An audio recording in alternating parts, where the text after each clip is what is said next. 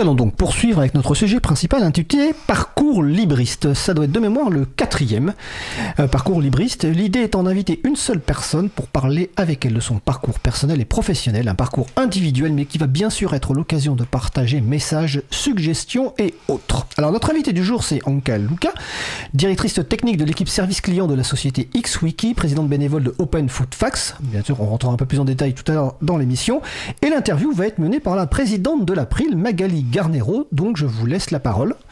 À vous. Alors salut Fred, hein. salut Anka. Salut Magali. Ça fait super plaisir de t'avoir là Salut avec tout moi. le monde. Pardon, ça fait super plaisir de t'avoir avec moi parce que ben avant l'émission on discutait et on se rendait compte qu'on se connaissait depuis plus de 10 ans. C'est rare. Donc ben C'est bien, c'est bien. c'est normal de connaître des gens depuis longtemps. Voilà, je vais faire ma, ma- ma petite vieille. On s'était rencontrés lors des soirées de contribution au, au libre organisées par euh, Parinux. Et à l'époque, ça se passait à la FPH, la Fondation pour les progrès de l'homme de Charles-Léopold Meyer. Moi, j'étais euh, à l'époque euh, trésorière de Parinux. J'organisais ces soirées de contribution, c'est-à-dire que tous les jeudis soirs, on se réunit à plusieurs geeks et on faisait de la contribution sur plusieurs logiciels. Sur plusieurs logiciels. Alors moi, c'était plutôt pour faire des trucs de l'April, mais toi, t'es venu une fois et c'était pour Open Food Fac. Tout à fait. Open Food Fac? Et Euh, comment t'es venu à ça? Alors, Open Food Fact, euh, c'est un projet qui fait une base de données libre des données alimentaires, de- des informations alimentaires, c'est-à-dire tout ce qu'on retrouve sur les étiquettes des produits alimentaires euh, dans les supermarchés euh, ou partout où ça se vend. On recueille tout ça, on scanne tout ça et on le met dans une énorme, énorme base de données libre. C'est important que ce genre de données soit libre parce qu'en réalité, ça appartient à tout le monde. Il y a plein de lois qui légifèrent ce qui doit être écrit sur les étiquettes pour informer le public. Et, mais par contre, le traitement, on va dire, massif de ces données-là ne peut pas se faire euh, au produit par produit. Donc c'est très important d'avoir une base de données de la totalité. Et c'est extrêmement important que cette base de données soit libre parce que c'est en réalité un bien commun. Donc c'est ça le projet Open Food Facts. Moi, je l'ai découvert euh, parce que j'aime la nourriture.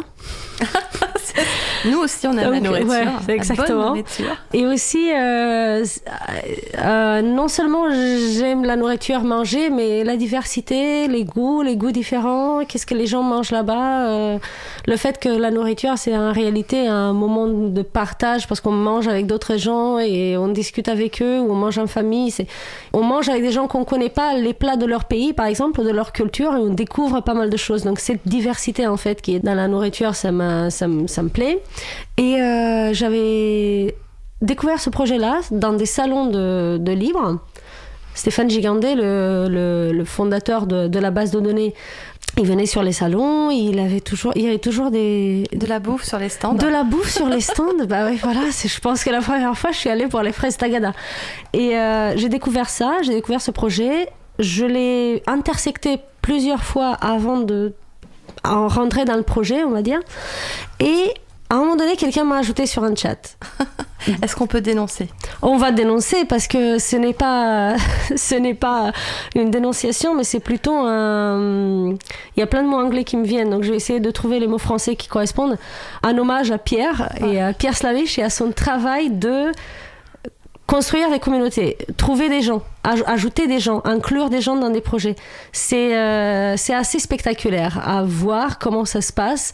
Ça passe par plusieurs méthodes, plusieurs techniques, mais il arrive à trouver pas mal de gens, euh, il arrive à les inclure dans les projets. Ça doit être lui qui m'a ajouté sur, les, sur un chat du groupe, et sur ce chat-là, j'ai découvert c'était annoncé, soirée de contribution à la FPH, soirée de contribution à la FPH. C'était plutôt sous forme de spam à un moment donné. Mais il se trouve qu'un soir de novembre, je pense, j'ai décidé d'y aller. J'ai décidé d'aller rencontrer les, les gens qui faisaient l'application. J'avais déjà, euh, j'avais déjà un compte, euh, je contribuais déjà des produits, je scannais déjà des produits parce que la manière dont ça se passe, c'est qu'on scanne les produits avec son, on scanne les codes barres des produits alimentaires avec son téléphone mobile et on retrouve les informations. Et s'il y a des informations manquantes ou les copies de, des étiquettes des produits, à l'époque, on les copiait. Aujourd'hui, on sait faire mieux. On prend des photos, on laisse les robots faire parce que la technologie euh, est passée dans une autre époque euh, depuis il y a 10 ans. Et euh, je suis allée aux soirées de contribution. Je pense que je n'ai pas écrit une ligne de code de contribution parce que à cette, à cette occasion, j'ai également découvert que écrire du code sur un coin de table n'est pas mon super pouvoir. Ah. Pas sur un coin de table. Directement sur le clavier avec un ordinateur Il est. Moi, j'écris du code pour la prod direct, Ah j'ai oui. envie de dire. Oui, Toi, tu testes pas ta confiance. Non, non, non. La, prod, surtout- euh, tu peux expliquer ce que c'est? La prod, c'est, euh, c'est, on va dire, euh, c'est ce qu'on appelle dans le, la production. C'est le serveur de production, c'est-à-dire directement ce qui va être utilisé par les gens. Il n'y a pas de prototype, il n'y a pas de test, il n'y a pas de, c'est un petit essai comme ça, on verra si ça marche ou pas. La prod, c'est le truc qui doit tenir debout et ça. Je teste. En fait, c'est pas, je suis pas, je mets pas du code en prod que je ne teste pas. Mais justement parce que je teste, on peut pas le faire sur un coin de table, on peut pas le faire dans 30 minutes. Ça va prendre 3 heures parce qu'il y aura toutes les vérifications nécessaires, plus trois couches supplémentaires de vérification de la vérification. Parce que pour mettre un prod... Les soirées de contribution ne duraient pas trois heures. Exactement, c'était bien ça le problème.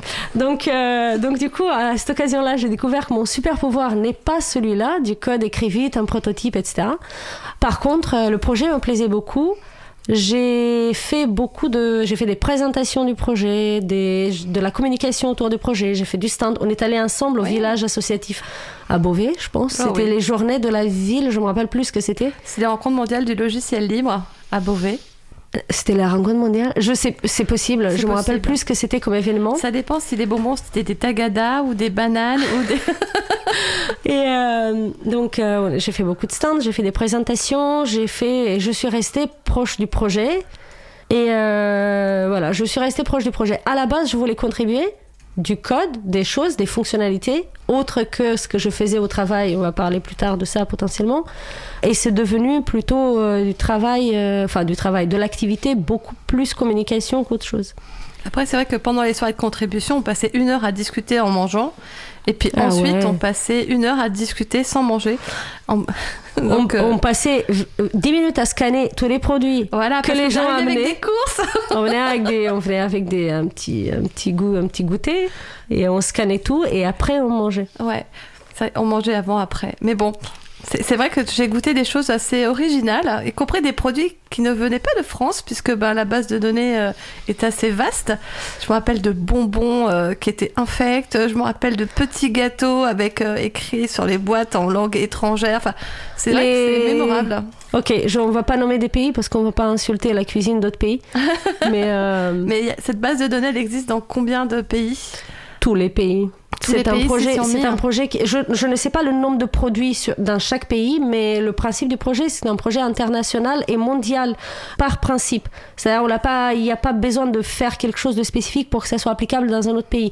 On scanne un produit, on dit qu'on l'a acheté là-bas et ça devient le premier produit de, de là-bas. de là-bas. Voilà. Et aujourd'hui, je pense qu'on a, il y a une carte. Je me rappelle cette carte euh, qu'il y avait sur le site avec les couleurs des pays. En fonction du nombre de produits dans chaque pays, effectivement, la France c'était le bleu le plus foncé euh, qu'on avait, mais il y a, je pense qu'il n'y a pas d'endroit blanc. Peut-être la Corée du Nord uniquement. Je ne sais pas si quelqu'un a scanné des choses de la Corée du Nord. Je ne sais pas s'il y a un truc à scanner. Si ça se trouve, ils n'ont pas de code barre. Je ne sais pas Ah. comment ça marche. On ne sait pas. Donc, bah, Mm. si quelqu'un sait, qu'il n'hésite pas à nous le dire euh, sur le chat euh, de l'émission. Comme ça, on pourra apporter cette information à tout le monde. Mais euh, tu dis que tu faisais pas de code, que tu faisais beaucoup de communication, mais j'ai cru voir dernièrement que tu faisais plus que de la communication, que tu avais un poste assez enviable. Oui, il s'est passé des choses entre-temps. Entre-temps, et d'ailleurs c'est assez beau comme histoire, entre-temps, la- le projet Open Food Facts a eu des... euh, c'est une association loi 1901, donc pour euh, raconter un peu la structure juridique. Et on a eu des financements. On a eu des, projets financés, des sous pour financer ce- le développement de ce projet qui, à la base, au début, était complètement 100% bénévole. Il y avait zéro revenu. Tout ce qui était collecté était collecté par euh, les contributeurs, donc qui installaient l'application, qui scannaient des produits et qui remplissaient la base de données de produits d'Open Food Fact. Et euh, on a eu des financements, donc on a eu un peu de budget. Et euh, une des premières questions qu'on s'est posées, c'était d'essayer de avoir une équipe permanente, mais plutôt dans le sens de rémunérer les gens qui passaient déjà tout leur temps à faire ça. Parce qu'il y avait déjà des gens dans le projet qui n'avaient pas vraiment d'autres activités ou qui avaient une peu d'autres activités en dehors de Point Food Facts, donc qui passaient beaucoup de leur temps journalier à travailler pour ce projet ou à mettre leur énergie dans ce projet et qui n'étaient pas rémunérés par le projet. Et on s'est dit, bah, ça reste quand même un peu fragile, ce genre de choses, parce que si jamais ces gens-là ont besoin de manger comme tout le monde, ils vont devoir prendre un job, ils vont avoir moins de temps, etc. Donc si on peut les rémunérer pour créer un commun, ce qui fait partie de mes convictions, pour moi, il n'y a pas de commun, il n'y a pas d'open source, il n'y a pas de libre qui peut se matérialiser de, de l'air clair en fait ça ne peut pas marcher c'est pas soutenable c'est pas il y a beaucoup de risques qui sont associés au fait qu'on qu'on laisse les communs être produits par des gens qui font ça dans leur temps libre. D'accord. Et alors, du coup, vous avez embauché des Donc, salariés? Du coup, on, euh, on s'est posé la question d'avoir une équipe permanente et euh, dans les statuts de l'association, les, euh, le président ne peut pas être rémunéré.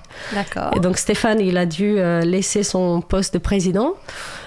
Le prochain sur la liste qui était bien placé parce que très actif dans l'association à l'époque, qui est Pierre, il était aussi sur la liste des embauchables, donc lui non plus, président, et donc il y avait besoin d'un président et je me suis présentée aux élections et euh, je suis présidente d'Open Food Facts depuis... Là, je me rappelle vraiment pas. Ça doit être 2000 2018, 2017, non 2018. Avant le 2018. Covid. Oh, avant le Covid. Oui, oui, oui, carrément. Avant le Covid. D'accord. Du coup, tu deviens présidente pour que Stéphane et Pierre soient embauchés. Vous avez d'autres salariés euh, depuis? On a, on a beaucoup d'autres salariés depuis parce qu'on a aussi beaucoup d'autres financements depuis. On a eu un très gros financement de la part d'un acteur euh, qui fait partie des GAFAM dont on va pas prononcer le nom D'accord. par leur euh, programme de financement des livres, euh, enfin du des communs. En fait, c'est même pas un programme des, c'est, on va prononcer quand même les noms. C'est Google Impact Challenge et euh, c'est un projet qui vise à financer des associations qui euh, ont un impact sur le monde, euh, qui vont, qui vont, si vous changez le monde qui, exact, exactement, qui changent le monde, qui rendent le monde un meilleur endroit. C'est un peu, c'est un peu grand comme ça, mais c'est très, ça correspond à la, à- au personnage, on va dire au, euh, à la vision. Et donc on a eu un financement. C'était pas notre premier financement. C'était bien, euh, la, par exemple, la, la Santé publique France a été avec nous. C'est un des- de nos premiers financeurs et qui nous a, avec lesquels on a travaillé depuis euh, quasi le début. Donc on a eu aussi, on avait aussi déjà des acteurs en France qui nous faisaient confiance. Ce financement par Google Impact Challenge a été assez spectaculaire. Donc ça nous a permis d'avoir une équipe permanente euh, assez intéressante. Et aujourd'hui, ils font un travail extraordinaire chez Open Food Facts. Je dis ils font parce que je suis présidente, mais je que ça soit très très clair. À part signer des papiers, je ne, f- je ne- moi je ne bosse pas. C'est les permanents qui font la plupart du travail. Et donc tout ce que vous voyez comme euh, les permanents et les contributeurs. Donc tout ce que vous voyez comme, euh, comme résultat sur Open Food Facts, c'est le travail des permanents d'un côté et des contributeurs euh, bénévoles qui contribuent de la data euh, dans leur temps libre et qui corrigent de la data et qui... euh, La data qui- De la donnée. La donnée, ok. Pardon. Alors je précise, je vais faire un peu de bruit, je vais me lever pour mettre le chauffage en fait. Ah, tu vois, toi aussi, t'as froid parce qu'ils Non, se je moquaient de nous. que le directeur d'antenne de la radio me, me rappelle qu'il qu'on peut allumer le chauffage. Parce que, voilà, je précise que certaines personnes ont froid, donc, donc je vais faire un peu de bruit pour allumer le chauffage. Voilà. Non, mais c'est vrai que moi, je suis avec le manteau, l'écharpe et tout, donc euh, c'est cool qu'il y ait du chauffage. Et alors, est-ce que tu aurais une idée du nombre de- d'employés et de contributeurs, contributrices qui, euh, qui participent à ce projet? Non, j'ai pas préparé le sujet, je suis désolée. En, en termes d'employés, je pense qu'on doit être à peut-être euh, par les 7, 8, 10, par là, même. quelque chose comme ça. Il y a des CDI, il y a des CDD. Euh, on essaie de, de voir comment on transforme euh, les, euh, tout, ça en CDI, de préférence. Euh, voilà, c'est un sujet. Le financement d'un tel projet, c'est un sujet, et c'est d'ailleurs c'est un des sujets qui moi m'intéresse beaucoup le, le financement du libre, de l'open source et des communs. C'est quelque chose qui, c'est une sorte de, de de justice dans le monde qui doit être restaurée Mhm. par euh, ou je sais pas de mettre de l'ordre dans, dans, dans, dans les choses et dans les valeurs du monde qui doit être euh, faite par le par le financement des libres et des communs. Ouais, je, on va peut-être parler plus tard. C'est le fait que l'open source soit gratuit ou que le libre soit gratuit, c'est une C'est indispensable. c'est peut-être indispensable, mais c'est aussi un piège. Parce que la gratuité veut dire que potentiellement, euh, on, ne, on ne reconnaît pas le fait qu'il y a des gens qui bossent pour faire ça, pour rendre ça possible. Donc de mon point de vue, comme il y a des gens qui travaillent pour rendre ça possible, si on dit que ces gens-là vont travailler dans leur temps libre pour rendre ça possible parce qu'ils sont pas rémunérés, parce que c'est gratuit, Ça enlève de la valeur. euh, ça enlève la valeur, ça enlève fondamentalement la valeur de ces choses-là et de ce travail-là. Et pourtant, ce travail-là, il est probablement bien plus. Il y a, y a bien plus de valeur dans ce travail-là que dans un, dans un travail très, très, très rémunéré euh, qui n'est pas libre et qui n'est pas. ou qui est dans un autre contexte. Donc pour moi, c'est pour ça que c'est important d'établir cette relation entre le financement et le résultat, et le résultat qui est le code libre, qu'il y- qu'il y a une chaîne entre les deux et que cette chaîne fonctionne pour justement reconnaître la valeur de, la- de, la, de ce qui est produit. La valeur du travail, en fait. La valeur, de, oui, du... hmm, c'est philosophique, du travail ou de ce qui est produit? C'est-à-dire que est-ce qu'on regarde... produit, vu que travail, ça vient de souffrir. Oh, effectivement, ce qui est produit.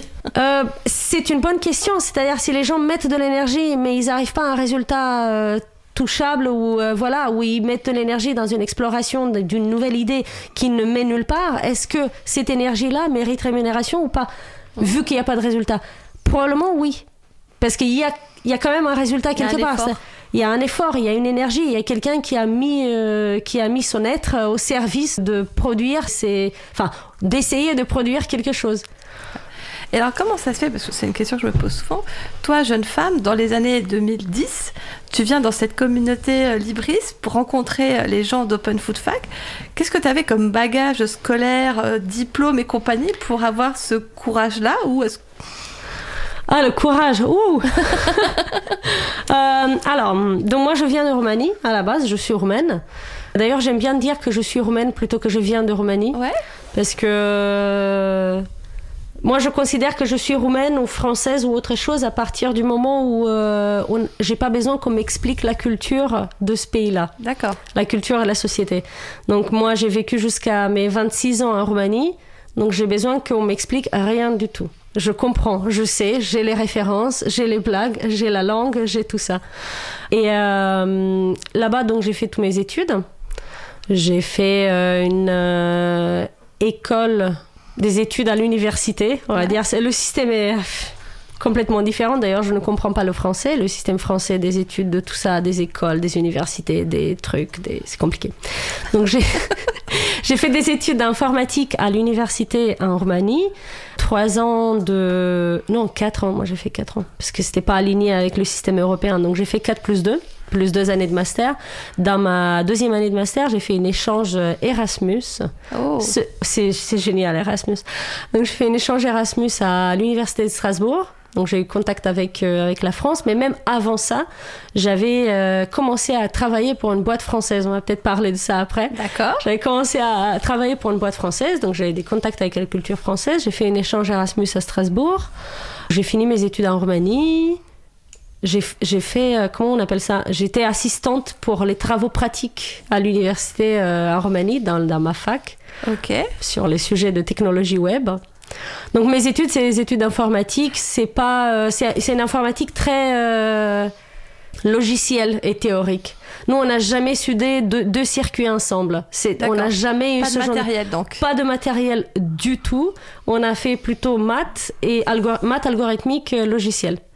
D'accord. Donc, tu développes des logiciels, tu maintiens des logiciels, tu pour, pour les noobs, euh, les, les- pour, dire, pour les gens qui savent connaissent rien en informatique, tu fais quoi exactement avec en- Je suis développeuse à la base. Donc mon métier, moi, je développe des logiciels et après euh, de ce métier-là, euh, on évolue dans différentes directions en fonction de son travail, de son poste, de la situation et de ce que ça nous plaît finalement. Donc aujourd'hui, ce que je fais, mon métier aujourd'hui, c'est architecte de solutions chez XWiki SAS. D'accord. Architecte de solutions, c'est euh, plutôt.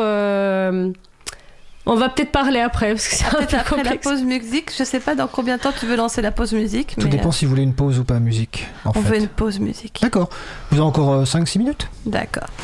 Bon bah du coup on parlera de XWiki après et je reviens sur Open Food Fac. Est-ce que vos employés continuent à biper des codes barres ou à photographier des, des paquets de produits alimentaires ou Les, euh, les employés et les contributeurs également. C'est Oui. on bip, on photographie, on fait toutes ces choses-là. Et aujourd'hui, euh, depuis quelques années, on a aussi cette on a, on a créé une plateforme producteur par laquelle les producteurs de, de l'alimentaire puissent venir contribuer leurs données. Parce qu'eux, ils ont déjà les données. Oui. Ça, la liste d'ingrédients de tous les produits qui sont produits par, euh, par une marque de je sais pas, une marque de jambon par exemple, euh, eux ils ont leur liste. Et euh, on a voulu mettre en place, et on a mis en place d'ailleurs, c'était, une, c'était un financement de projet par un de nos, nos partenaires. Je me demande si c'était pas Santé publique France, mais j'espère que je me trompe pas. Pour construire cette plateforme producteur sur laquelle les producteurs peuvent venir et contribuer direct leur base de données. Donc on a réussi à convaincre les producteurs à venir contribuer à une base de données libre C'est génial ça. c'est génial. C'est-à-dire que le projet Open Food Facts a quand même, pas uniquement le projet Open Food Facts, mais il y a d'autres projets dont je vais pas prononcer le nom, mais il y a d'autres projets qui ont contribué à ce changement du regard sur l'alimentation. Et nous, on a insisté, on a toujours tenu à ce côté libre et à ce côté la donnée, à ce côté fact finalement. C'est-à-dire la donnée, on peut faire plein de choses avec. Ce qui est important, c'est de l'avoir et de l'avoir en libre avec le droit de l'utiliser et le droit de faire des choses avec. Et c'est ça qu'on a construit. On- Il y a eu plein de changements qui sont liés à toutes, ces discussions autour de l'alimentation qu'on a eu dans les dernières dix années. Et Open Food Facts a contribué à ça, a contribué à ce changement de, de, de regard, surtout par le libre et la donnée appartient à tous. On a tous le droit de l'utiliser. Il faut qu'elle existe sous une forme qui permet à tout le monde de l'utiliser. Et les producteurs, ils viennent, ils contribuent, ils enrichissent la base de données. Du coup, est-ce que vous savez combien de personnes utilisent votre base de données libre? Est-ce qu'il y a moyen de savoir? Est-ce qu'il y a des gens qui s'en vantent? Est-ce qu'il y a des gens pas bien qui l'ont fait? Que... Utiliser la base? Hmm Euh, Il y a eu des applications qui, euh, qui ont utilisé la base, par exemple l'application Yuka, qui est connue un peu partout, qui, a été très connue. Ils ont eu plein de téléchargements, plein d'installations, plein de, de présence dans la presse et dans les, dans les médias. Cette application, à la base, elle était construite sur notre base de données libre. Et comme la licence de la base de données libre dit qu'à partir du moment où on construit des données, où on, a- on ajoute des données par-dessus des données libres, ces données qu'on ajoute par-dessus doivent également être libres, ça a permis à enrichir la base de données. Donc la licence libre, la licence ODBL nous a aidé, ou a aidé, on va dire, la- la- les communs à être enrichis par tout utilisateur potentiel de la base de données. C'est c'est pour ça que c'est intéressant d'avoir une bonne licence. Effectivement. Alors, on va juste, avant la pause musicale, je vais juste préciser ODBL, Open Database License, donc licence de données ouverte. Oui. Ok. Est-ce que vous voulez ajouter quelque chose avant la pause musicale? Tu, tu, tu es la chef, ma- Magali. Hein. Oh, mais je le sais, Fred. non, non, tu peux lancer la musique. Ok, alors juste avant la, euh, la musique, avant que j'oublie, si vous voulez en savoir plus, encore plus sur Open Food Facts, je vous renvoie à l'émission 44 de Libre à vous, avec déjà Ankaluka et avec Pierre Slamish. Donc c'était en 2019, c'est sur libreavou.org slash 44. Et en attendant, on va faire une pause musicale. Nous allons écouter I Did the Thing I Said I'd Never Do par Chris Zabriskie. On se retrouve dans 2 minutes 10. Belle journée à l'écoute de Cause Commune, la voix des possibles.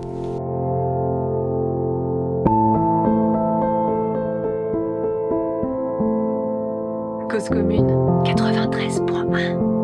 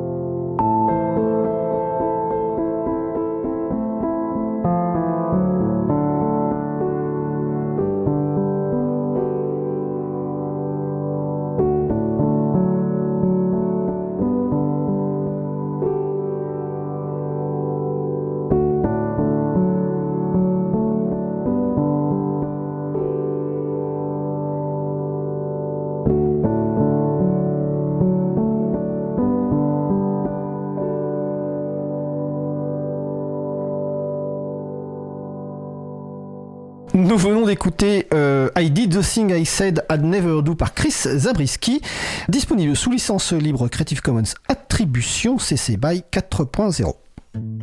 Retrouvez toutes les musiques diffusées au cours des émissions sur causecommune.fm et sur libreavoue.org. Libre à vous, libre à vous, libre à vous. L'émission de l'April sur les libertés informatiques. Chaque mardi de 15h30 à 17h sur Radio Cause Commune. Alors nous allons poursuivre notre sujet principal, donc euh, toujours avec euh, Anka Luca, directrice technique de l'équipe service client de la société XWiki, présidente bénévole de Open Food Facts qui a été bien abordée avant la pause musicale, interview menée par la présidente de l'April Magali Garnero.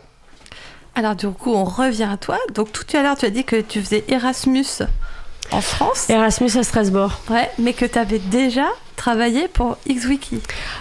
Oui, donc à la fin de mes études euh, en Roumanie, pas tout à fait à la fin de mes études, à la fin de mes études de licence en Roumanie. XWiki SAS connaissait des gens. XWiki SAS existait déjà depuis 2003, qui est une société qui fournit des services et édite le logiciel libre XWiki, que vous pouvez retrouver sur xwiki.org si vous voulez voir de quoi on parle et qu'est-ce que c'est. On va peut-être euh, on va peut-être raconter ça un peu aussi.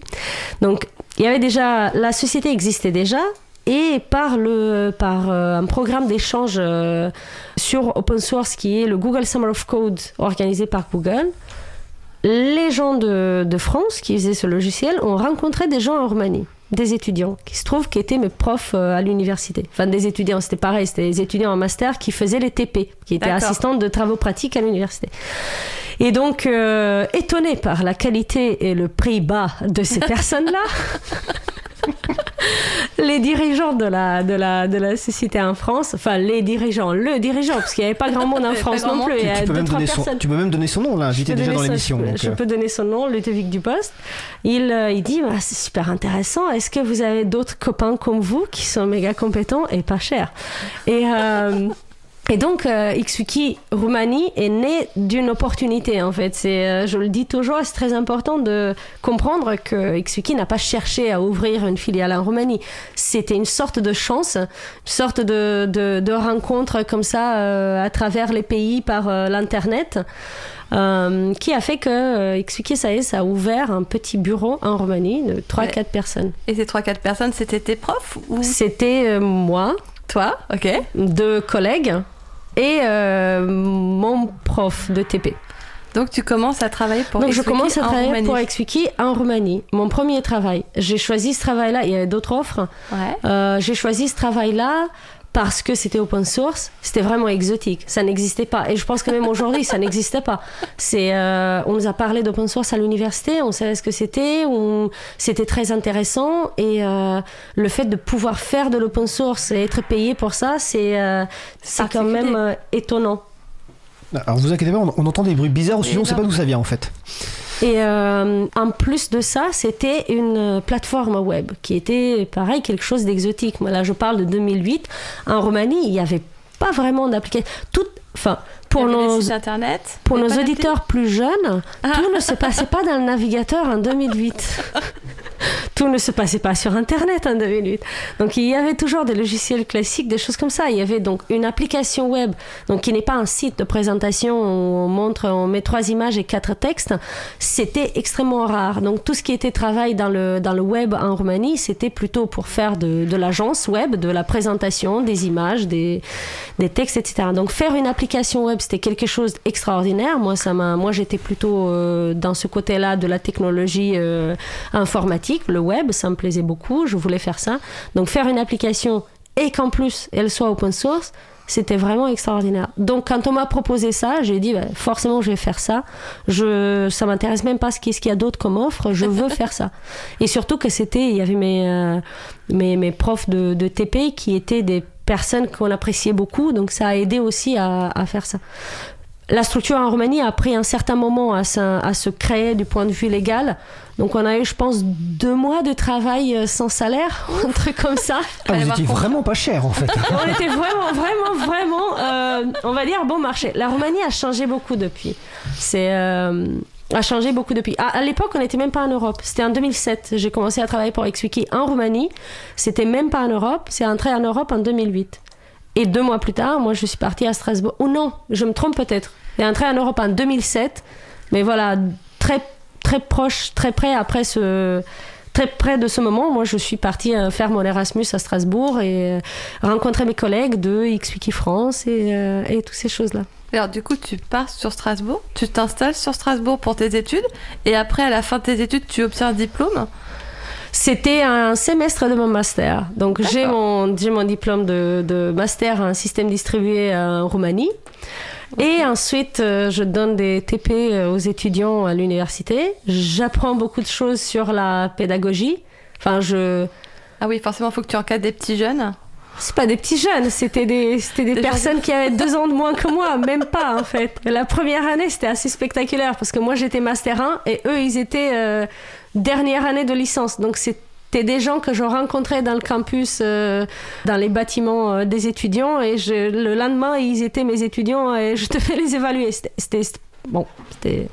Mais j'ai appris beaucoup de choses sur la pédagogie, j'ai appris beaucoup de choses sur comment on explique les choses aux gens, comment les gens comprennent des concepts, comment on structure, euh, on va dire, un apprentissage, un cours, euh, quelque chose comme ça? J'observais. J'observais comment ça marchait pour les gens, comment ça marchait pas, etc. C'est. euh, Je ne savais pas que ça m'intéressait autant. J'ai passé toute ma vie étudiante à expliquer beaucoup de choses à mes collègues. Ça m'a beaucoup aidé. D'ailleurs, si, si vous voulez progresser à un sujet, trouver des moyens à devoir l'expliquer aux autres et ça marche parfaitement. C'est, c'est, ça marche euh, très très bien pour euh, comprendre, bien comprendre un sujet, maîtriser un sujet. Et euh, mais je ne je me suis jamais posé la question de comment ça fonctionne en fait. Quel est le mécanisme qui fait que quelqu'un va retenir un concept, une réponse à une question et ça. Cette expérience-là m'a beaucoup aidé après dans la vie professionnelle. Quand je me suis retrouvée à devoir encadrer des, des juniors, ça aide beaucoup de ça aide à avoir cette réflexion, à comprendre comment on explique les choses et que ça marche pour les gens. Donc je finis mon master. Et un an après, euh, ou deux ans après, je ne me rappelle plus, j'ai déménagé en France. J'ai décidé de déménager en France pour euh, des raisons personnelles, on va dire ça comme ça, Ok. pour l'amour. Ah La meilleure raison qui est euh, que j'ai nié beaucoup de temps dans ma tête, je me suis dit mais non, faut pas que ça soit pour l'amour, faut que ça soit pour d'autres choses parce que ce n'est pas sustainable. Parce que l'amour vient. C'est quoi pas quoi sustainable? Oh boy. euh, Bon. Comment on dit sustainable? Soutenable. Soutenable, voilà. C'est pas, ouais, pardon. C'est pas soutenable.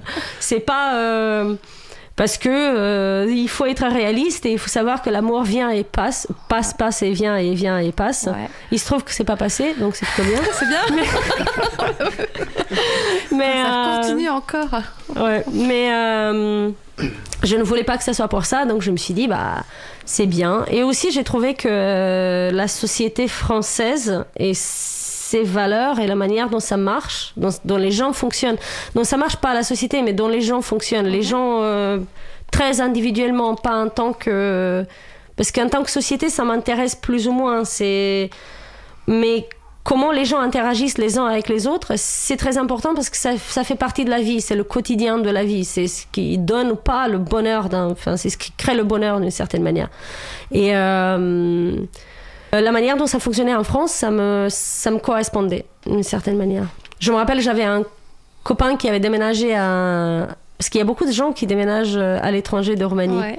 Je pense que c'est le deuxième pays après la Syrie et les autres, ils sont en guerre, les pauvres. Nous, on n'a aucune guerre. Je- on se casse de notre pays. Voilà. C'est triste, mais c'est comme ça. Euh, donc, il y a plein de gens qui déménagent. J'ai un- J'avais un copain qui avait déménagé en Angleterre. Lui, il a toujours été. euh, Enfin, tout le monde qui a appris cette nouvelle, tous nos copains qui ont appris ce- cette nouvelle se sont dit ça lui correspond parfaitement. C'est une culture. Lui, il est comme ça. Lui, il est british, il est britannique. Il boit du thé. oui, voilà. Par exemple, il buvait du thé ou des choses comme ça. Et, euh, et, Et moi, c'est la France qui te correspondait? c'est exactement ça. C'est euh, moi, c'est en, en me faisant cette réflexion, je me suis dit, bah, moi, la France, ça me correspond. Ça, ça correspond à comment je suis, à la, à comment je suis. Et du coup, as pu... donc tu bosses pour XWiki. Tu y fais quoi exactement? Puisque là, tu... a priori, tu dois faire du code. Je fais du pas code. sur un coin de table. Alors, pas sur un coin de table. Donc ça c'est donc euh, pour XWiki aujourd'hui, je suis architecte de solutions. Architecte de solutions chez nous, c'est donc XWiki, c'est un faut expliquer cette partie-là. XWiki c'est un logiciel libre fait des, qui, qui, c'est un logiciel qui permet de faire des wikis, donc des bases de connaissances, de partage de connaissances. Un peu comme Wikipédia. Un peu comme Wikipédia, mais c'est un autre logiciel. Et XWiki, donc les fonctionnalités d'XWiki sont orientées pour une utilisation en entreprise, donc pour les gens dans un contexte professionnel. Si Wikipédia, c'est un peu pour des contributeurs geeks euh, qui peuvent utiliser, je sais pas, qui peuvent utiliser une syntaxe, ou si les wikis à la base, c'était pour les gens geeks qui pouvaient utiliser une syntaxe pour euh, décorer le, le texte ou des choses comme ça. Euh, XWiki, c'est un logiciel qui est destiné à des utilisateurs qui ne sont pas du tout techniques et que l'idée, c'est que tout le monde vienne et contribue des données et constitue une base de connaissances des gens qui travaillent ensemble, d'entreprise ou d'une équipe d'une entreprise, des choses comme ça, pour justement euh, capitaliser ces connaissances et euh, profiter de la valeur de l'intelligence commune qui est l'intelligence d'une équipe de gens qui travaillent ensemble. Et euh, on fait ce logiciel libre qui permet de faire ce genre de base de connaissances, mais il y a beaucoup de gens qui veulent mettre en place ce genre de base de connaissances dans leur entreprise, mais qui n'arrivent pas à maîtriser le logiciel tout seul. Donc, qui doivent, euh, euh, qui veulent faire quelques personnalisations, quelques adaptations, quelques la mise en place euh, sur l'infrastructure technologique de leur entreprise, enfin, toutes ces choses-là. Et ils ont besoin d'aide pour ça. Donc soit ils forment quelqu'un en interne, soit ils font appel à euh, une équipe d'experts qui savent faire ça. Il se trouve que chez XWiki SAS, il y a plein d'experts qui savent faire ça. ça tombe bien. Donc plusieurs dimensions. Moi, je suis sur la dimension accompagnement à la mise en place, donc architecte de solutions, c'est-à-dire il y a un client à un moment donné qui a des besoins qui veut faire des choses, qui a une vision de comment ça doit se passer, le partage de connaissances dans son entreprise. Il vient, il le raconte à l'expert. Pardon, il vient, il signe un contrat, il paye de l'argent, il le raconte à un expert. Il te le raconte à toi, donc Il me le raconte à moi, et moi, je, je ponds. C'est ça le mot que j'utilise. C'est exactement ça. Je, ma responsabilité, c'est de trouver une solution qui répond à son besoin. D'accord. Donc il y a l'écoute, il y a donc l'écoute du besoin, la compréhension du besoin, la l'architecture. c'est pour ça qu'on appelle ça architecte de solution, parce que l'idée c'est de trouver les composantes techniques qui vont donner une réponse aux besoins. D'accord. Donc finalement l'objectif c'est de répondre aux besoins par tous les moyens possibles. Donc trouver des composants techniques qui vont permettre de faire donc assemblage des composants techniques. S'il y a un bout de code qui n'existe pas, donc s'il y a une fonctionnalité qui n'existe pas, on va l'écrire le bout de code, on va coder la, la, partie qui manque. On va donc toutes ces choses là, tout ça en intégrant dans le euh, en intégrant tout ça en bonne relation avec le logiciel libre qui est édité par, euh, par XWiki SAS, qui est donc le logiciel XWiki. Ces solutions, on va les, on va les construire par-dessus d'XWiki. Et l'idée, c'est de rapatrier toutes les bonnes idées sur le produit. Ça de faire avancer le produit à la, à la fois par le financement, qu'on apporte, parce qu'on produit, donc, comme je disais, ici, un contrat et ça, à la, à la, fois par le financement, mais aussi par notre expérience et par ce qu'on voit et ce qu'on qu'on constate de la, du problème de partage de connaissances à l'entreprise. Du coup, j'en conclus que le produit s'améliore au fur et à mesure que vous avez des nouveaux clients qui vont avoir des spécialités différentes. On a aussi nos propres. intégrés au, au, dire, au, logiciel de base On a aussi nos propres idées. Les idées des clients ne sont pas intégrées directement à la. non, c'est pas ça l'idée. On les transfère pas direct en fait. C'est euh, nos clients nous permettent d'observer ce qui est nécessaire et comment on l'utilise, etc. Mais on ne prend pas les idées pour les mettre directement dans le logiciel. Mhm. On a euh, une euh, gouvernance du, de la, du produit open source qui est une gouvernance pure communautaire. C'est-à-dire, tout est discuté sur le forum communauté, tout le monde peut venir, tous les contributeurs peuvent venir et voir comment les décisions sont prises et participer à la prise de décision. Donc on a une gouvernance qui est 100% open source. Il se trouve que des gens qui participent à la communauté, il y en a beaucoup qui sont payés par XWiki SAS parce que c'est comme ça, mais sinon l'entrée est ouverte, l'observation de ce process est aussi 100% ouverte. Il n'y a rien qui se passe, euh, à part le fait qu'XWiki SAS décident sur quoi travaillent les gens qui sont payés par XWiki SAS, qui est tout à fait le droit d'XWiki SAS de faire. À part ça, euh, le process, il est complètement dans l'open source. Je rappelle que XWiki est membre de l'April et qu'on leur remercie euh, pour ça. Et je précise que si vous souhaitez en savoir encore plus sur XWiki, vous pouvez écouter donc le fameux Ludovic Dubost dont on parlait tout à l'heure dans l'émission 57, donc sur libravou.org slash 57. Alors, du coup, je vais te poser une question que tu n'aimes pas, je le sais. Mais on en a souvent discuté dans des salons. Tu es une femme, tu es codeuse, tu es développeuse, tu as quand même une présence. quel est ton sentiment dans, notre communauté libriste? Est-ce que tu as des soucis avec euh, le regard des autres? Pas du tout, tu t'en rends pas compte? Euh, Est-ce que tu te sens pas assez juste y mettre à bonne valeur ou? Malheureusement, je me suis rendu compte que j'étais une femme en informatique euh, quand je suis arrivée en France. Ah, c'était pas le cas en Roumanie donc. Non, non, non, non, non. Si, si, en Roumanie, mais très peu. Euh, cette idée de métier de femme, métier d'homme, on l'entend très peu en Roumanie. Et c'est une euh, conséquence, je pense, des années communistes de la Roumanie où tout le monde devait participer également à la... euh, il, y avait une, il y avait une expression comme ça qui était utilisée à l'avancement de la société multilatéralement dé- développée. Enfin, il y avait un truc comme ça euh, complètement euh, propagandistique. Et mes parents, par exemple, ils, ils- en- mes parents, mes grands-parents, ils travaillaient tous les deux dans les usines, voilà, pour pour le, le développement. Donc, il n'y avait pas de il y avait il y avait pas de métier d'homme, métier de femme. Tout le monde devait contribuer pareil. Et de ce fait, cette idée que euh, ce métier c'est un métier d'homme, ce métier c'est un métier de femme est un peu disparu en fait. On a- on n'en a pas parlé. Moi, je n'ai pas entendu ah tu vas faire une école technique ou une école, on va dire, tu vas faire une école d'informatique, c'est pas une c'est pas un métier de femme. T'es sûr que tu veux faire ça, t'es sûr que tu veux pas choisir autre chose. Euh, Moi, j'ai pas entendu ça. Si je l'ai entendu, mais je- j'ai fermé mes oreilles, j'ai pas voulu l'entendre, mais je l'ai entendu un tout petit peu. Il y avait cette légende urbaine que euh, les filles font le café, les garçons en binôme, les filles font le Ouais. café, les garçons font le code. Il y avait cette légende que bref, c'était c'est pas, moi ce j'ai que tu constatais. hein. pardon? C'est pas ce que tu constatais. non, non, moi je faisais le code et on- je me faisais faire les cafés en binôme. euh, globalement, pour les peu de binômes que j'ai fait, c'était plutôt, euh, c'était plutôt moi le code. Et, euh, et donc je l'ai pas trop entendu. Par contre, en arrivant en France et on va dire, même dans le monde technique, j'ai peur que j'ai commencé à entendre ces discussions de femmes dans la, dans la technologie plus en fait quand ça commençait déjà à être mieux. Je me rappelle le premier FOSDEM. FOSDEM, c'est le Free and Open Source Developers European Meeting. C'est une grande conférence libre à Bruxelles qui a lieu tous les février. Euh, des libristes de, de toute l'Europe euh, et aussi du monde entier. Je me rappelle le premier FOSDEM quand je, je suis allée en 2008. Il n'y avait pas des, des sanitaires femmes, en fait. Ouais. Il y avait les... Il y avait les Les oreilles noires hommes. c'était c'était ça se passe à l'université libre de Bruxelles, donc il y avait déjà les, les locaux de l'université qui avaient déjà des étiquettes sur leur, euh, on va dire, euh, euh, sanitaire. D'accord.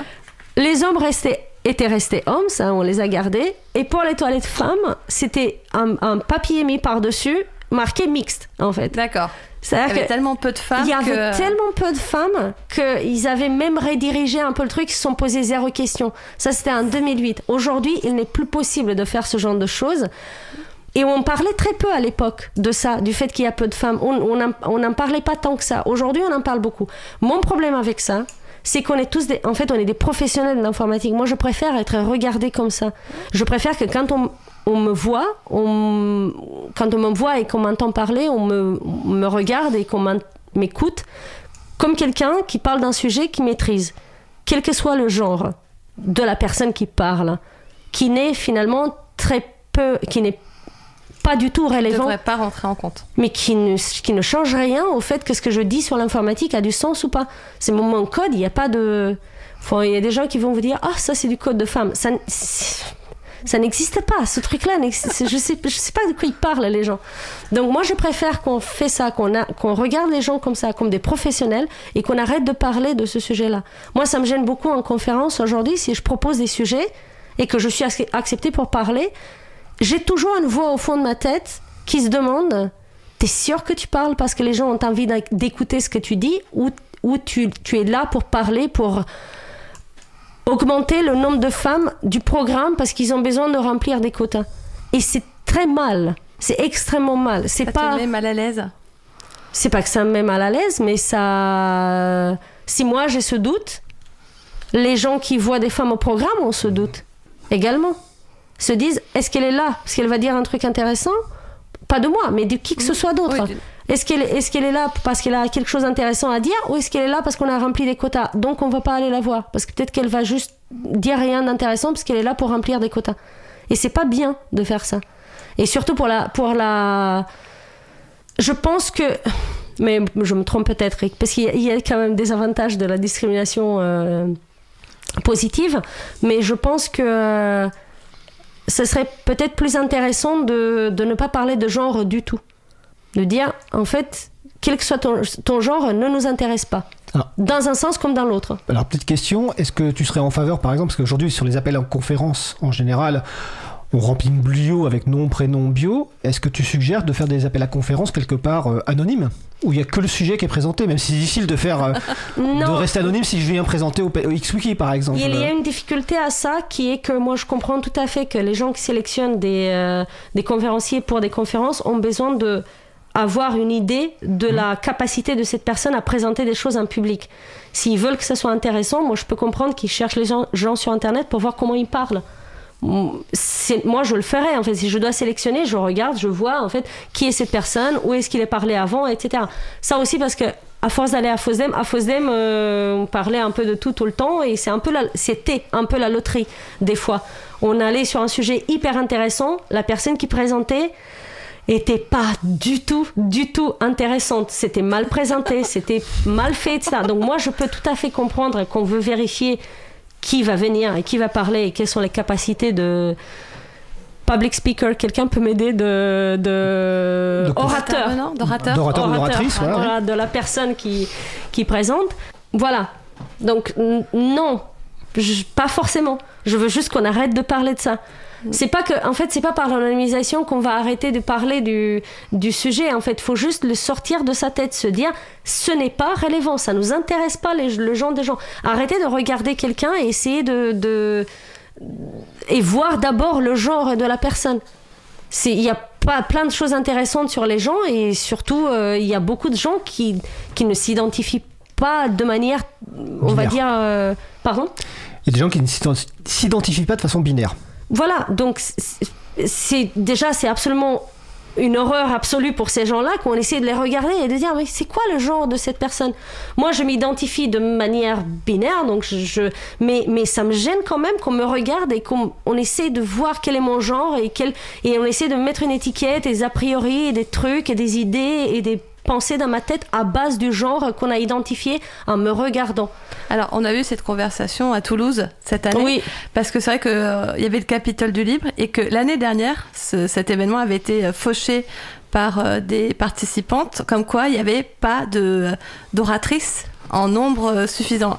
Et c'est vrai que cette année, quand dans le comité de, de, choix de- du programme, il y avait euh, des filles et des mecs, donc euh, ils avaient essayé de bien équilibrer euh, le, comité et on choisissait, alors je dis on parce que j'avais j'ai eu la chance de- d'en faire partie, et on choisissait les conférences. Mais je me souviens pas qu'on s'est dit on va prendre cette conférence là parce que c'est une fille, même si on sait que c'est nul. Je pense qu'il y a quand même une barrière, une exigence de, de compétence de l'orateur ou de l'oratrice. Donc je pense que si tu disais de la merde, tu serais pas accepté.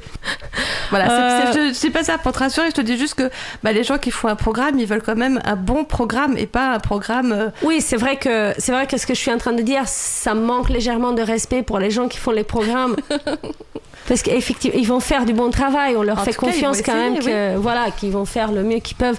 Mais oui, faut que Je- aies confiance en eux comme ils ont confiance en toi. je- tout à fait, tout à fait, tout à fait. Après, c'est une très bonne question, pas pour cette émission parce que c'est extrêmement, enfin, ça va être très long, mais c'est une très bonne question de pourquoi l'année d'avant il n'y avait pas assez de, de femmes dans le programme. Est-ce que parce qu'il n'y a pas eu des, il y a pas eu des propositions, ou est-ce que parce que euh, la sélection fait que les projets plus intéressants ou les sujets plus intéressants ou j'en sais rien étaient présentés par des euh, par, par des hommes, on va dire ça large, parce que bon, on, vient de dire que tout le monde n'est pas binaire. Après, il y avait, à l'époque, il y avait aussi un, un petit souci, c'est que par exemple, alors j'ai pas la réponse par rapport au questionnement que tu te poses, mais sur, euh, il y avait par exemple des intervenants qui, qui avaient eu trois ou quatre Ouais. slots d'intervention.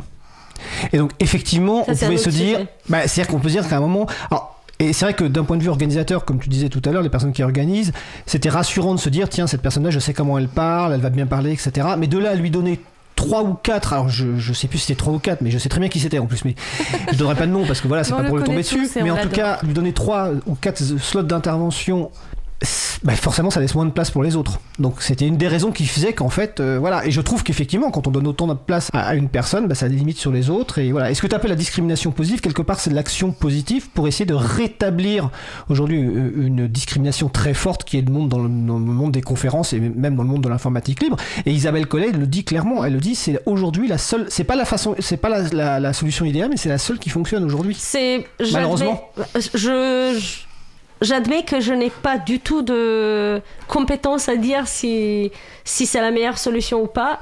Personnellement, je préfère que les gens ne voient pas mon genre, mais oui, ça passe peut-être par ça, ça passe peut-être Ah, par, euh, par la diversité. Alors j'ai une question là-dessus. Récemment, je discutais avec une intervenante qui a vraiment beaucoup l'habitude d'intervenir et qui me disait qu'encore récemment, elle, elle pouvait se faire démonter en conférence par des hommes. Euh, J'étais très étonné. Moi, ça m'est jamais arrivé. D'accord, ok, c'était ma question, si ça Non. t'était déjà arrivé, d'accord. Ou bien, si ça m'est arrivé, c'est euh, je, je ne l'ai pas vu comme ça. Parce que tu m'as posé tout à l'heure la question à la pause de, de est-ce que euh, j'ai jamais souffert dans mon métier du fait que je suis femme. J'ai souffert des choses dans mon métier. Enfin, souffert, c'est c'est c'est vite dit parce que c'est pas de la. Il y a de la vraie souffrance dans, dans le monde. C'est pas dans le métier d'informatique, que ça soit très très clair. C'est une Non, mais c'est des facile. souffrances différentes. Si tu... Ouais. C'est ta souffrance à toi, donc si, si. La frustration, d'humiliation. Voilà, de la frustration. Non, d'humiliation, non. Je Non. pense que j'ai jamais, non, j'ai jamais vécu ça. enfin. Mais fr- frustration, oui, ou des choses comme ça. J'ai vécu de la frustration ou des, des trucs. Après, euh, est-ce que c'est parce que je suis femme? J'en sais rien. Probablement non, en fait. Parce que tout le monde vit des choses désagréables. Après, ça dépend où est-ce qu'on veut les, à quoi on veut les attribuer. Ce que je disais euh, à un moment donné euh, à des amis qui sont venus roumains en France et qui ont commencé à créer discrimination euh, à base de nationalité partout. Ah, ils me discriminent parce que je suis roumain. Ah, ils me regardent comme ça parce que je suis roumain. Parce qu'il y a aussi une réputation qui n'est pas extrêmement favorable. Il y a au moins, au moins il y a 5 ans, il y avait une réputation. 10 Oh, toujours aujourd'hui. hein. Dans certains. Enfin, je veux dire, on va pas il n'y a, a pas la méga réputation, c'est pas une super réputation. Voilà, donc euh, j'avais des gens qui créaient à la dis- des copains qui, qui créaient à la discrimination. Et moi, je me suis rendu compte à ce moment-là que moi, j'ai pas vécu euh, une seconde de discrimination. Et je me suis dit, bah, ça dépend comment tu regardes les choses. Il, sera- il y aura des choses, il va se passer des choses. Après, si tu, si tu regardes, si tu cherches la discrimination, tu vas voir la discrimination, que ce soit à base de genre ou à base de nationalité ou à base de culture. Si tu ne la cherches pas, tu la verras pas. C'est euh, un peu. euh, c'est un, un biais cognitif, j'ai oublié le nom, qui explique ce, ce phénomène-là. D'accord, donc on peut se mettre des œillères pour ne pas voir la discrimination? C'est pas des œillères, c'est que. hum, on ne sait pas si elle y est ou pas. D'accord. Moi, je, je, je Toi, peux tu pas savoir. doute Moi, je peux pas savoir ce qui est dans la tête de quelqu'un d'autre. Un collègue homme qui ne m'écoute pas quand je lui parle. C'est c'est le biais de confirmation. C'est oui, c'est- oui, je pense. Ou euh, oui, un collègue homme qui ne m'écoute pas quand je lui parle. Il m'écoute pas quand je lui parle parce que nos méthodes de travail ne fonctionnent pas, ou parce que je suis femme. Je ne peux pas savoir. Je suis pas dans sa tête. Et d'ailleurs, ça se trouve, même lui, il le sait pas. parce que des fois, parce que des fois, il y a des, choses qui, viennent de, la culture, de l'éducation. On se pose pas trop de questions sur nos propres billets, par exemple. Mais et ça, moi, je peux pas le savoir. Et si je veux me dire dans ma tête, c'est parce que je suis femme, je vais me dire, ah, ouais, la discrimination partout. Si je veux me dire dans ma tête, faut que je comprenne à quoi réagit cette personne-là et comment faut que je pose la, la question comment il faut que j'explique le problème pour que ça correspond à, à à, à sa méthode de fonctionner et qui m'écoute et qui voilà et qui me suit et j'en sais rien, je vais me poser cette question-là et je vais et je vais chercher dans cette direction-là et pas dans la direction de je suis femme de toute manière, il va jamais m'écouter. D'accord, donc c'est un point de vue. Tu vas pas, tu vas pas imaginer ce qui se passe dans la tête de l'autre. Tu vas essayer de trouver une euh, solution pour qu'il t'écoute. On ne, peut- on ne peut Voilà. pas savoir. De toute manière, on ne peut, ça c'est une vérité, on ne peut pas savoir ce qui est dans la tête de l'autre. On peut savoir ce qu'on s'imagine qui est dans la tête de l'autre, il faut pas s'imaginer la discrimination. Si on s'imagine la discrimination, il y a de la discrimination partout. S'il y en a pas, il y en a pas, et on cherche d'autres moyens. Ça marche aussi avec le complot, là, ce que tu viens de dire. Ça, ça ressemble, oui, ça marche beaucoup avec le complot, tout à fait. Est-ce que du coup, tu voudrais nous dire autre chose sur ta vie de libriste? Oh. Sur, euh, sur ma vie de, de libriste, cette chose-là, la, la vie dans une entreprise, euh, la vie dans l'informatique qui fait du libre et l'expérience dans la, dans le financement du livre et dans le... Moi, ça m'a beaucoup appris et je me suis rendu compte que euh, par rapport à mes aînées étudiantes où euh, dès que je voyais une mention d'argent sur la page d'un projet open source, Mhm. je criais scandale. ah, mais non, c'est pas des vrais. Ceux-là, c'est les, c'est les... Oh et tout ça. Parce que je ne comprenais pas, parce que personne m'avait expliqué euh, comment ça marchait. En fait, euh, globalement, le- l'amalgame le plus facile, c'est libre égal gratuit. Et on fait beaucoup, enfin voilà, il- on, on parle beaucoup, on fait beaucoup ce raccourci-là. C'est le raccourci que j'avais quand j'étais étudiante. On m'avait expliqué la licence, mais la licence est compliquée et assez, euh, technique. Et donc le fait que je l'ai vécu dans, ma vie professionnelle chez XWiki, ça m'a, ça m'a très vite appris comment ça marche vraiment. C'est-à-dire les boutons sur les pages des projets open source, les boutons euh, donnez-nous des sous avec des sommes dessus, ça avait beaucoup beaucoup plus de sens tout d'un coup. Faut cliquer. Il faut faut, cliquer. cliquer. il faut cliquer. en même temps, c'est ce qui est compliqué, c'est quand on est étudiant, le bouton, ce bouton-là ne s'adresse pas vraiment aux étudiants. Ce bouton-là, il s'adresse aux gens qui ont des budgets qui peuvent Mhm. dépenser et qui C'est-à-dire les parents des étudiants alors. Les Euh, grands-parents des étudiants? Non, les parents des étudiants qui sont cadres euh, dans des grosses entreprises qui construisent toute leur infrastructure euh, euh, numérique à base de briques libres et qui ne contribuent pas euh, ni un rond ni une ligne de code à ces, euh, à ces projets libres. D'accord. On va dire, on va dire à ces gens-là. Donc en tant qu'étudiant, effectivement, on n'a pas 5, enfin, 5 euros à donner à un projet libre ou des choses comme ça. Surtout en Roumanie. Et donc, ça m'a appris beaucoup sur ça, sur le financement de, euh, du libre, sur comment ça fonctionne. Ça m'a convaincu que la création du code libre et open source doit s'inscrire dans une économie, quelle que soit cette économie, que ce soit l'économie classique euh, qu'on connaît ou des économies alternatives ou des manières de fonctionner alternatives, mais doit s'inscrire dans une dynamique qui permet aux gens de vivre de ça. Donc on revient à ça, on revient au fait que si on met de l'énergie pour produire quelque chose dans le monde, on a tout à fait le droit de, vivre de ça, et c'est d'ailleurs beaucoup plus intéressant pour l'humanité en général qu'on puisse vivre de ça que le fait qu'on le fasse dans son temps libre. Pour moi, c'est ça le comment dire la grande valeur, on va dire, de cette expérience que j'ai dans le livre, c'est d'imaginer le monde comme ça. De, de dire, voilà, j'ai envie de vivre dans un monde qui fonctionne comme ça. Où chacun peut contribuer à sa manière, soit en donnant de l'argent, soit en donnant du temps, soit en donnant du code. Et vivre, et si on fait du code, et si on fait des projets, on vit de ça, on peut vivre de ça. On peut vivre de sa passion de donc de sa passion de faire du code ou de maintenir un projet. Oui, On et bien. surtout, surtout ensemble, parce qu'il y a aussi une partie de quand on parle de ces contributions et quand on parle de de vivre de ça, c'est pas forcément par l'argent, ça peut passer par euh, un autre code libre. Moi, je fais une brique libre pour faire ça, quelqu'un d'autre fait une brique libre pour faire autre chose.